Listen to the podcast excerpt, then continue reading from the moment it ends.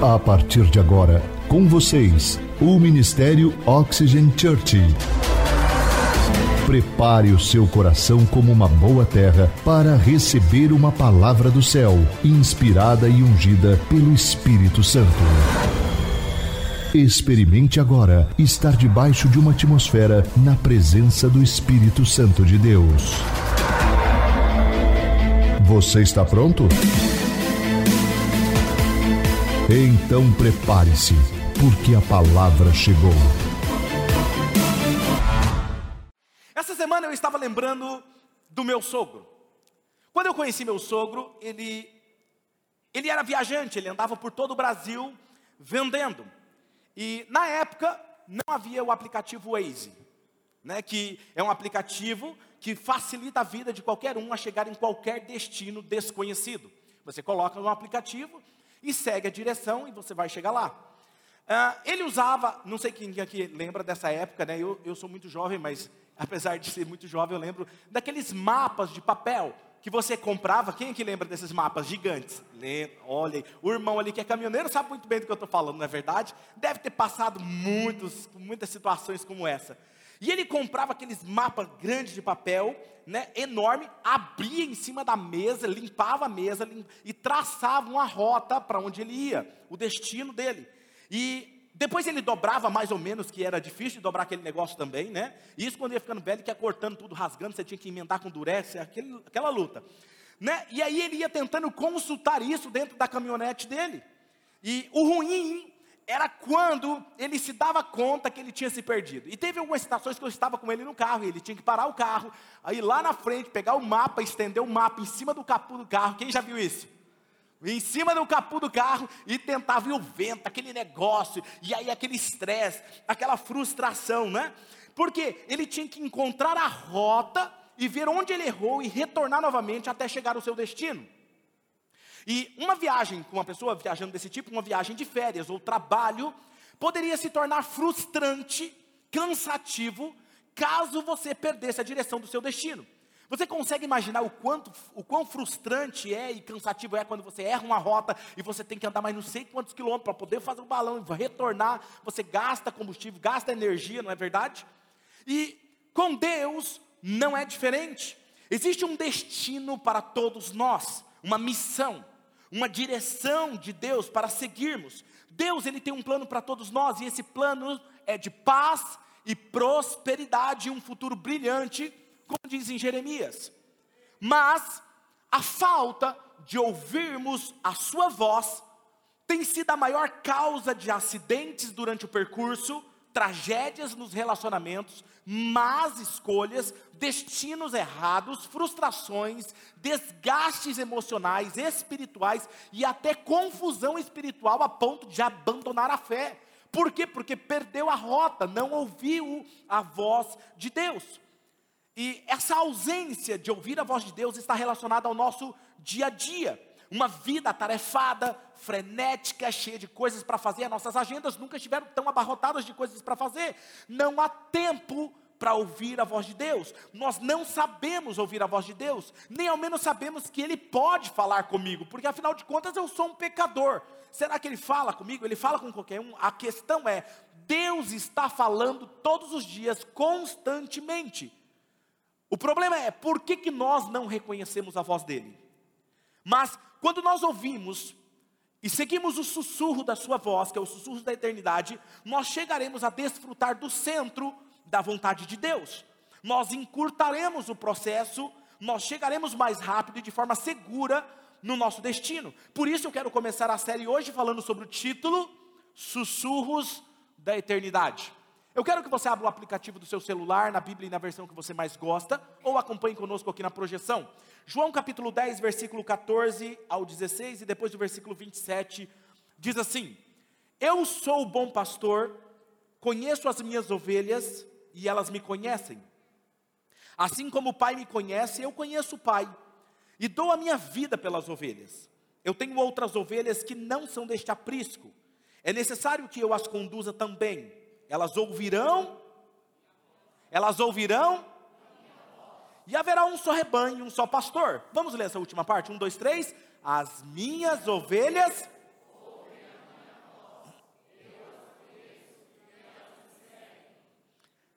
Algumas semanas atrás, eu estava com o Espírito Santo quando ele me deu essa série de mensagens. Ele me deu o título, me deu esse texto, e ele me levou nesse texto onde fica claro que Jesus, ele é o bom pastor, e que ele declara conhecer as suas ovelhas. E conhece, essas ovelhas conhecem ele da mesma forma que ele conhece o Pai, e que o Pai o conhece. Lembrando aqui que o termo usado aqui, esse conhecimento é um conhecimento de forma íntima, pessoal, profunda. Quando se conhece alguém em um relacionamento íntimo, é disso que ele está falando. E em seguida ele vai nos dizer: as minhas ovelhas, essas que eu conheço elas intimamente, elas ouvem a minha voz. Por que, que eu conheço elas? Porque nós nos relacionamos. E porque eu me relaciono com elas, elas ouvem a minha voz. E eu as conheço. E elas me seguem. O que Jesus está querendo nos ensinar aqui, preste atenção, porque ele se refere a ser o bom pastor. Antes de tudo, precisa ficar claro uma coisa para você: Deus, desde que ele criou o ser humano, ele dotou de todos os sentidos que são capazes de tornar real o ambiente de onde você está inserido. Então, para que, que são os nossos sentidos? Olfato, tato, paladar. Na verdade, é para tornar real o ambiente onde você está inserido. Vou dar um exemplo. Imagine a sua vida se ela não tivesse paladar. Imagina, imagina, não tem paladar. Então tudo que você comer, chupar, tomar, você não ia sentir o sabor. Era como se você estivesse comendo isopor. Dá para imaginar? Imaginou comigo? Ok. Agora eu quero que você imagine você sem paladar e também eu quero que você agora imagine você uma vida sem olfato. Então você não tem paladar e não tem olfato. Então você não consegue sentir o cheiro das mais belas flores do campo. Ok? Percebeu? Então você não tem paladar, não tem olfato, e eu quero que também você imagine que você não tenha, não existisse tato. Você não conseguisse sentir. Então você não consegue sentir o tecido, você não consegue sentir a textura da madeira, você não consegue sentir a pele da pessoa que você ama. Conseguiu imaginar você sem paladar, sem tato e sem olfato? Conseguiu imaginar? ok? Agora eu quero que você vá mais profundo, eu quero que você imagine agora que você não tivesse visão. Você não consegue enxergar o pôr do sol, as crianças, os velhinhos, as paisagens. Eu quero que você imagine isso, as coisas mais belas da vida você não consegue. Então você não tem paladar, você não tem olfato, você não tem tato e você não tem visão. E agora eu quero que você imagine mais uma coisa: que você não tivesse audição, você não conseguisse ouvir os pássaros cantando nas manhãs, à tarde, à noite, você não conseguisse ouvir. A minha pergunta é para você: como seria essa vida? Ou melhor, não seria vida, não teria graça.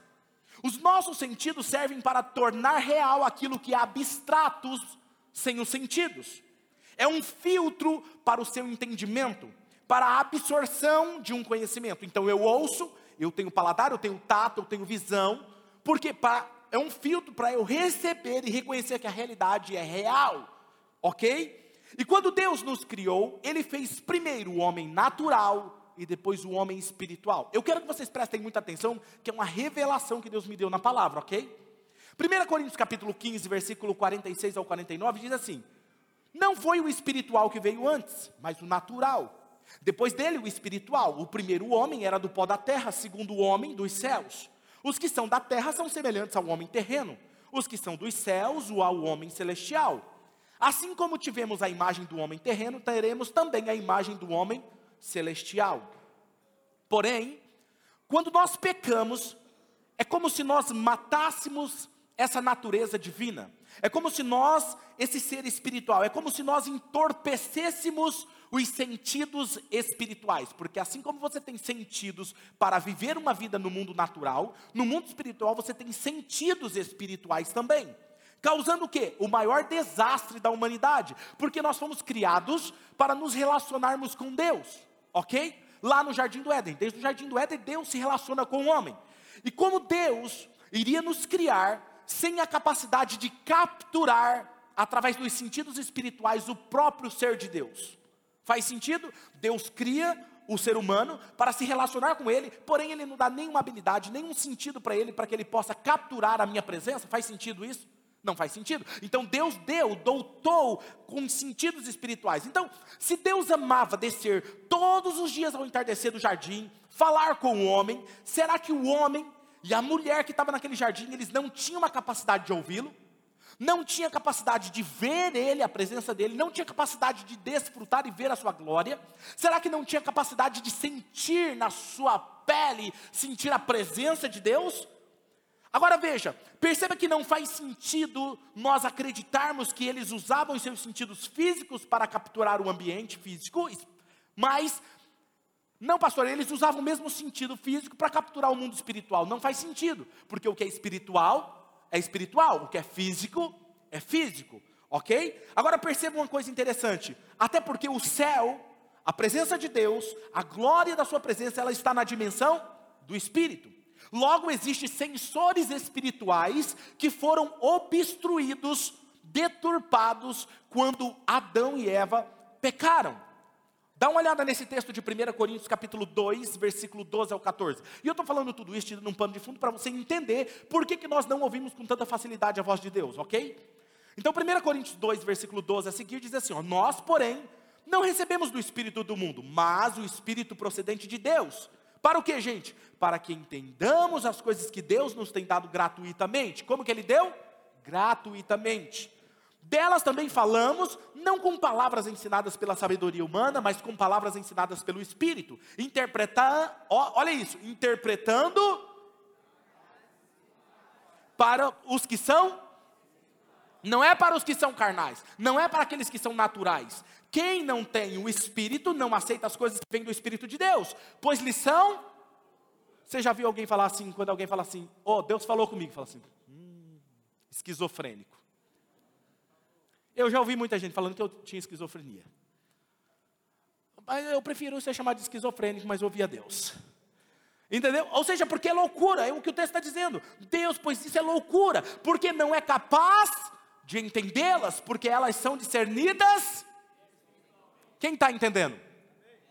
Agora veja, quando Adão e Eva pecaram, eles entorpeceram e obscureceram esses sentidos espirituais. Essas escolhas deles trazem consequências até hoje nos fazendo o que? Andar no mundo natural, nesse, com os sentidos entorpecidos, sem conseguir ouvir a voz de Deus, ter dificuldade para sentir a presença de Deus. Você vê uma pessoa chorando, quebrantada na igreja, e o outro você não sente, aí você fala assim, cara, mas o que, que o outro tem que eu não tenho? Por que, que um cai e eu não caio?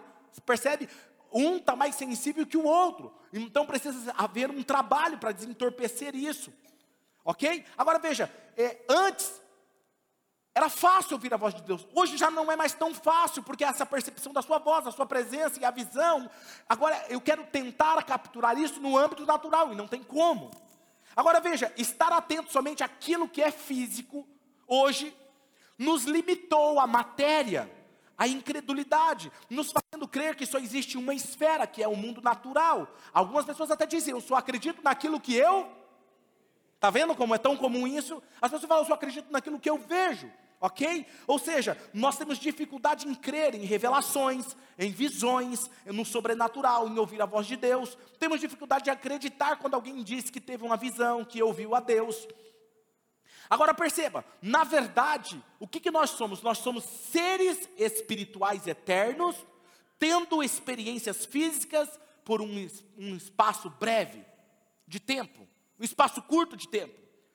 Todos os avivalistas da história que viveram sobrenatural, homens e mulheres que andaram no sobrenatural nessa esfera física, eles não eram pessoas anormais, eles eram pessoas normais Porém, eles entenderam quem eles realmente eram. Eles entenderam que eles eram seres espirituais que estavam andando, atuando pelo poder de Deus através do seu corpo físico. Eles entendiam que eles estavam nesse corpo físico como uma embalagem, mas que eles eram eterno. Quando você começa a entender isso, as coisas começam a mudar. Aí você pergunta assim, pastor, então agora já era, entorpeceu os meus sentidos, podemos não ter mais como ouvir a voz de Deus? Ou tem como? Sabe, tem como recuperar esses sentidos espirituais? O que fazer então para recuperar essa capacidade de estar sensível ao mundo espiritual? Somente assim nós saberemos o que é receber os sussurros da eternidade, ouvir a voz de Deus. Pastor, tem como? Tem como, eu tenho uma boa notícia para você. Então, se você gosta de anotar, anote. A primeira coisa que precisa acontecer para você recuperar os seus sentidos espirituais é, diga comigo, nascer de novo. Diga bem forte, nascer de novo. Olha o que Jesus diz em João capítulo 3, versículo 1 a seguir. Havia um fariseu chamado Nicodemos, uma autoridade entre os judeus, e ele veio a Jesus à noite e disse: Mestre, sabemos que você ensina da parte de Deus, pois ninguém pode realizar os sinais milagrosos que está fazendo, se Deus não estiver com ele. Em resposta, Jesus declarou: Digo a verdade, leia comigo agora, um, dois, três. Ninguém, ninguém pode o quê? Se não, Jesus ele é claro em dizer que não pode ver, você não pode experimentar o reino de Deus sem você nascer de novo. Diga comigo, nascer de novo. E no primeiro versículo que nós lemos, ele também é claro em dizer que suas ovelhas ouvem a sua voz. Ou seja, você só pode ouvir a voz de Deus quando você nasce de novo. E aí eu vou falar para você, pastor, o que é esse negócio de nascer de novo? Mas o que é esse nascer de novo? O fariseu também não entendeu, assim como talvez você não entendeu.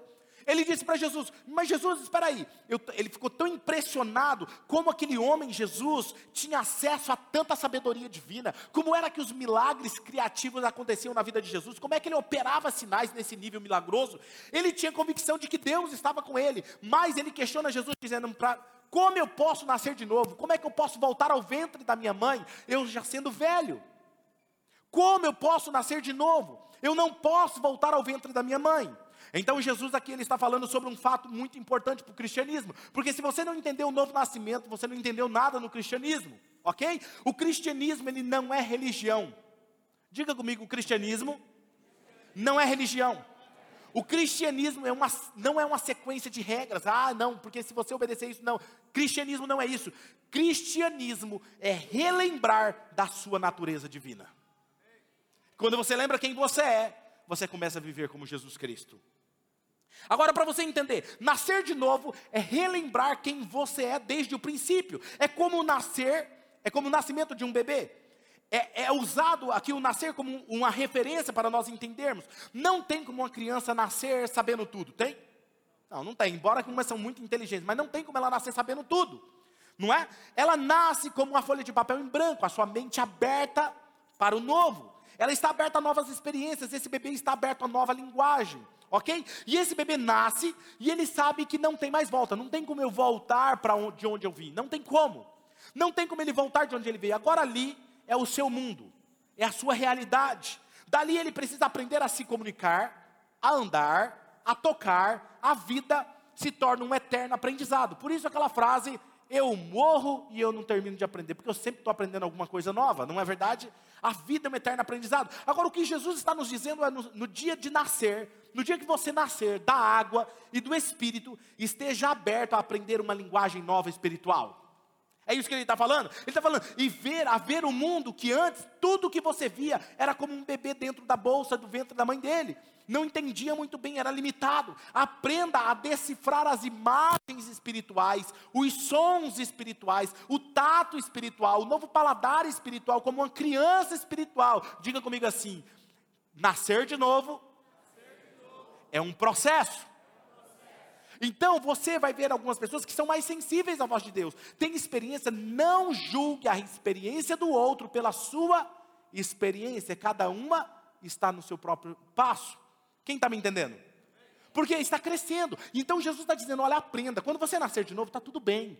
Vai ter um que já está falando. Mas você não sabe falar ainda. Vai aprendendo aos poucos. Você vai começar a falar gugu, dadá, babá, papá, mamã, bebê, aga. Entendeu? E vai indo. Decifra as imagens, decifra o que você está vendo, vai aprendendo, vai ouvindo, vai aprendendo, é um processo. Porque agora você foi inserido no reino de Deus, onde a linguagem é diferente, a comunicação é diferente, a visão é diferente, o alimento é diferente, a vida agora espiritual é uma outra realidade. Então, se você não estiver disposto a crescer espiritualmente, isso que a nossa igreja fornece aqui, cursos como os primeiros passos, você não fez, você precisa fazer. Sabe, nós oferecemos o gol, é justamente para fornecer esse crescimento espiritual. No início, assim como é para o bebê, é assustador. Eu fico imaginando, eu chego para brincar com algumas crianças, eu amo crianças, e os pais trazem as crianças perto de mim, né, talvez para mim colocar a mão, abençoar. Aí eu vou e eu falo assim, uh, que coisinha mais lindinha. Eu olho a criança fazendo assim para mim, ó. E, com certeza assusta. Né? Tem outras não, que ela já está aprendendo, tem umas que vêm correndo me abraçar. Eu estou ali, tem uma hora que eu quase caio. Porque eles vêm correndo, porque eles já entenderam. Quem está me entendendo? É isso que eu estou falando aqui para você. Talvez no início assusta. O mundo parece um pouco confuso. Não entender muito bem quem são esses novos rostos que eu estou vendo. O que eles estão falando. Eu não estou entendendo nada do que eles estão falando. Eu não consigo entender o que eles estão falando. Eu não consigo saber o que são essas imagens. Aquele bebê ele vai decifrando as imagens, som, associando as imagens a uma linguagem. E ele começa a entender como funciona o mundo. Aquele bebê cresce e se torna alguém que sabe interagir e se comunicar naquele mundo. Mas foi um processo. Assim você nasce no reino de Deus, do Espírito.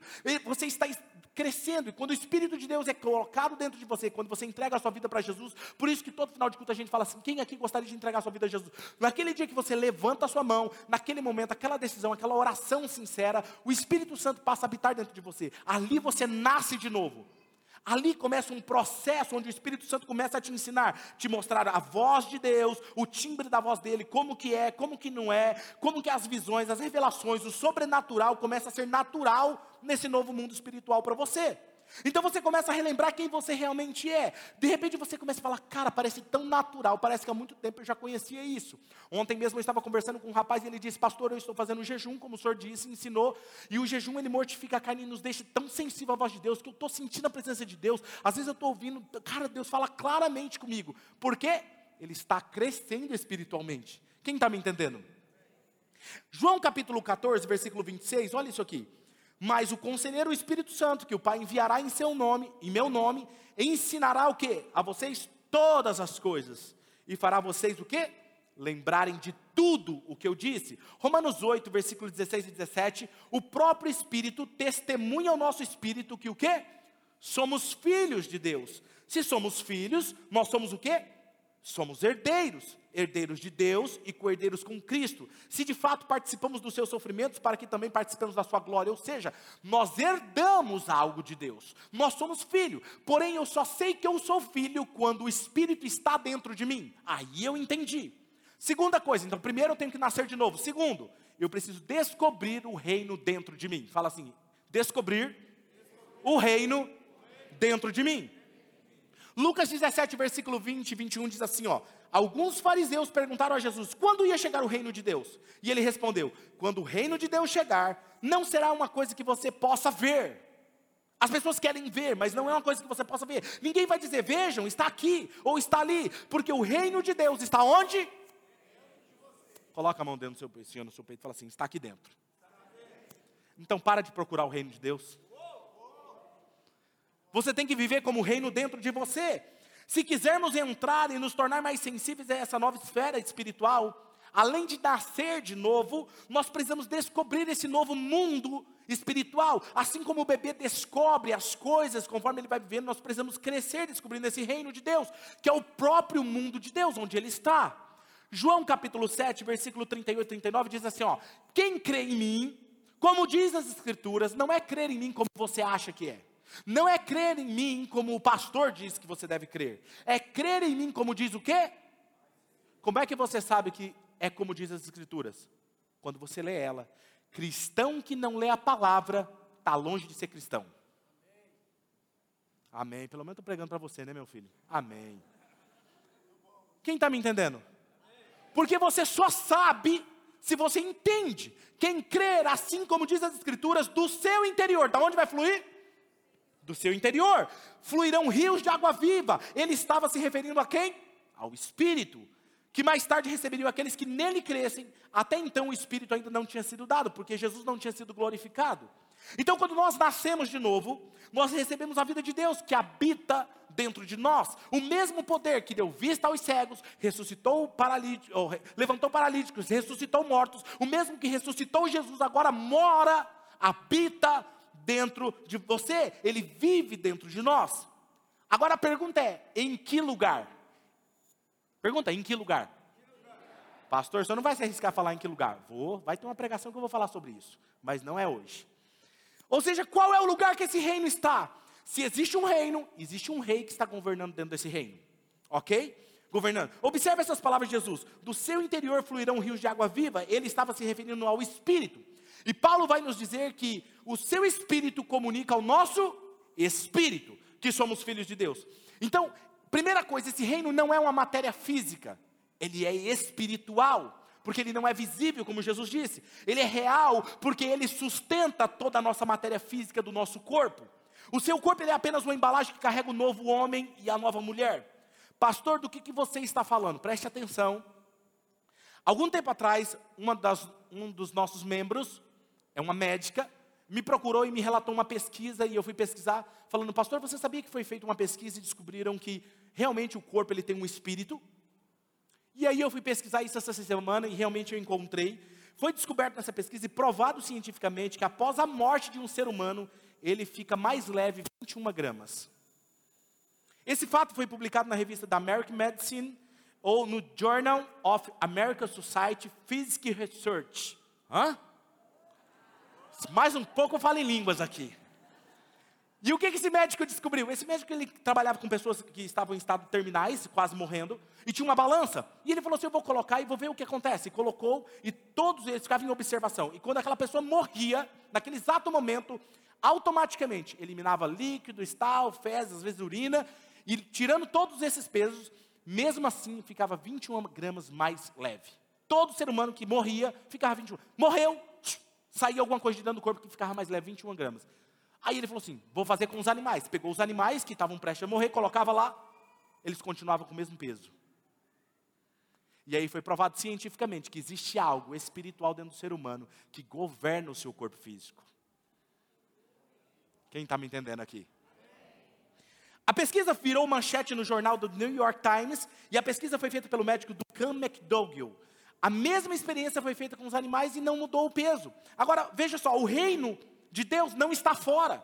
O reino de Deus está dentro de cada um, e é esse reino que, quando encontra a passagem no nosso espírito, para a nossa esfera física, ele amplia o seu território e a nossa realidade física e começa a influenciar no ambiente. Então, existe uma passagem do nosso espírito para o mundo físico. E é sobre isso que eu quero falar em uma das pregações. É essa passagem que tem, que existe. Mateus capítulo 6, versículo 10 diz assim, ó: "Venha o teu reino, seja feita assim na terra. Quando Jesus declarou isso, vem o teu reino, ele usa o termo ercomai. Eu ia pedir para você falar, Marquinho, mas aí eu fiquei meio com medo, vai que você né, dá um agafe aqui, ia ficar mal, né? Diga ercomai agora. Isso, foi meu aluno de grego, então a gente tem que judiar um pouquinho, entendeu? Ercomai, que significa vir de um lugar para o outro vir diante do público, mostrar-se, manifestar-se. O que Jesus está dizendo é que quando vocês orarem, não peçam algo que vocês não têm, até porque o reino de Deus já está dentro de vocês. Muitos de vocês oram, Deus envia o teu reino, Deus traga o teu reino, não tem que trazer nada. Porque o reino já está naquele que entregou a sua vida a Jesus. Tem alguém aqui comigo? Jesus está dizendo: vem o teu reino. Ele está falando o seguinte: manifesta o teu reino aqui e agora. Uou! O que ele está falando para você é o seguinte: orem para que ele venha da esfera espiritual para a esfera física. E a melhor forma de orar é declarando a manifestação dele. Um dia eu estava orando e eu estava aprendendo, o Espírito Santo me ensina a orar. E ele disse: pare de orar para que venha o meu reino, porque o reino já está dentro de você. Comece a orar agora, manifesta o meu reino. E se você tiver a passagem do meu espírito para o ambiente físico, ele virá. E aí, onde ele tem, ele vem com todo o seu poder, toda a sua influência do governo do céu sobre o reino físico. Agora veja, quando há quem dizem que aqueles avivalistas, que acontecia aqueles milagres, acontecia um maior número de milagres quando as pessoas entregavam as suas vidas a Jesus. Muitos avivalistas muitas vezes falavam, vocês querem ser curados? Que muitas pessoas procuravam para ser curados. Fala assim, entrega a sua vida a Jesus. Aí ele fazia um apelo, a pessoa entregava a Jesus. Ele falou, agora eu oro por cura. Quando orava, manifesta o teu reino, as pessoas todas eram curadas. Porque o reino já estava dentro delas e o reino se manifestava. Quem está me entendendo? Há uma facilidade, há um governo do céu sobre aquele. E quando há fé, quando há fé, existe um portal aberto ali. Em outra mensagem eu vou falar mais sobre essa passagem, ok? Mas o desafio é viver consciente dessa realidade espiritual constantemente. Uh, uma vez eu tive uma experiência, eu estava num lugar, numa igreja, estava sentado, estava tendo uma reunião, e nós estávamos conversando, era assunto sobre liderança, e a pessoa que estava sentada na minha frente, de repente ela virou para trás, olhou para mim, e automaticamente ela começou a chorar. E essa pessoa é um amigo meu pessoal e também é parente de um membro da nossa igreja que está aqui, o pastor Sidney Mesquita. E essa pessoa começou a chorar e eu falei: O que aconteceu? Aquelas experiências que às vezes acontecem. E ele falou assim: Não, cara, quando eu olhei para você, eu não vi você. Eu vi Jesus no seu semblante. Aí eu falei, nossa. Aí Jesus na hora falou assim: quanto mais consciente você estiver do meu reino sobre você, mais real ele será sobre as pessoas. Quando você tem essa consciência de que você é apenas uma embalagem que carrega o poder de Jesus sobre você, vai chegar um ponto que as pessoas vão começar a olhar para você e ver coisas diferentes. Já aconteceu de crianças olharem para mim que os pais falaram, pastor, a criança veio e falou assim que era Jesus que estava ali ministrando. E eu amo isso, porque na verdade eu estou consciente disso, e quanto mais eu tiver consciente disso, mais ele vai fazer coisas sobrenaturais. Terceira coisa, então primeiro eu tenho que o quê? Oh. Vamos lá, um, dois, três. Segundo, Blá, blá, blá, já estão falando em línguas. Descobrir o reino aqui dentro. Terceiro, viver como herdeiro. Viver como herdeiro. Romanos capítulo 8, 17 fala assim: ó, se somos filhos, então nós somos o quê? Herdeiros, herdeiros de Deus. Quem é herdeiro é herdeiro por direito, não é porque você merece. Quem está me entendendo? Não é porque você é espiritual demais, é por direito. Você tem o poder do céu vivendo dentro de você por direito seu. Pastor, e por que eu não experimento isso? Porque você não está consciente disso. Então veja, isso é a maior revelação do Evangelho de Jesus. Ele nos tirou de uma situação em que nós estávamos e nos tornou filhos, ovelhas do seu rebanho. E como filhos, nós temos direito, nós somos herdeiros com Ele. Agora veja o que acontece quando você, no dia em que você tomou a decisão de entregar sua vida para Jesus, ou para você que já tomou a sua decisão, pastor, mas eu já tomei essa decisão. Eu quero descrever isso para te ajudar a abrir os seus olhos para que você entenda e tenha consciência dessa realidade. Colossenses capítulo 1, versículo 12, olha o que diz. Dando graças ao Pai, que nos tornou o quê? Dignos de o quê? Dos santos no reino da luz. Pois ele nos resgatou de onde? E nos transportou para o reino do seu Filho amado, em que nós temos redenção, a saber, o perdão dos seus pecados. O termo usado aí no grego é o que, Marquinho? Escotos. Diga comigo, igreja, escotos que significa o que? Visão apagada, ou cegueira, ou ignorância a respeito das coisas divinas. O que, que ele está dizendo? Deus nos resgatou de uma cegueira espiritual. Deus resgatou dos seus sentidos obscurecidos e nos transportou para o seu reino, o reino do seu Filho amado. Agora perceba que no momento que há uma rendição a Jesus, nós somos resgatados dessa visão obscurecida, desses sentidos espirituais entorpecidos e somos transportados para o reino de Jesus. Agora perceba, é impossível estarmos no reino sem sermos transformados em uma nova pessoa. Se você está no reino, você começa uma transformação, porque no momento que a rendição e obediência, a presença de Jesus começa a fluir de dentro de você, de dentro do seu interior, como rios de água viva. E essa passagem da esfera do espírito para a esfera física. E começa o que? A alterar, a influenciar, a estabelecer o seu reino, porque é justamente essa rendição e essa obediência que nos torna filhos e herdeiros. Agora, se existe rendição e obediência, há transformação. Se existe rendição e obediência, há transformação. Efésios 2:6. Deus nos ressuscitou com Cristo e com ele nos fez assentar nas regiões celestiais em Cristo Jesus. Existem dois lugares. Como que isso é possível? Você está aqui e também está sentado com Cristo ao mesmo tempo em algum lugar. Ok? Existe aqui uma, algo profundo aqui, uma conexão espiritual com a presença de Deus. O que ele está falando aqui é o seguinte: quando você se torna um com Deus, o que Deus faz lá, Ele faz aqui na sua vida. Então é impossível alguém que se relaciona com Deus que a vida dele não está sendo transformada. Pastor, eu não vejo transformação na minha vida. Talvez está faltando você conversar mais com Jesus.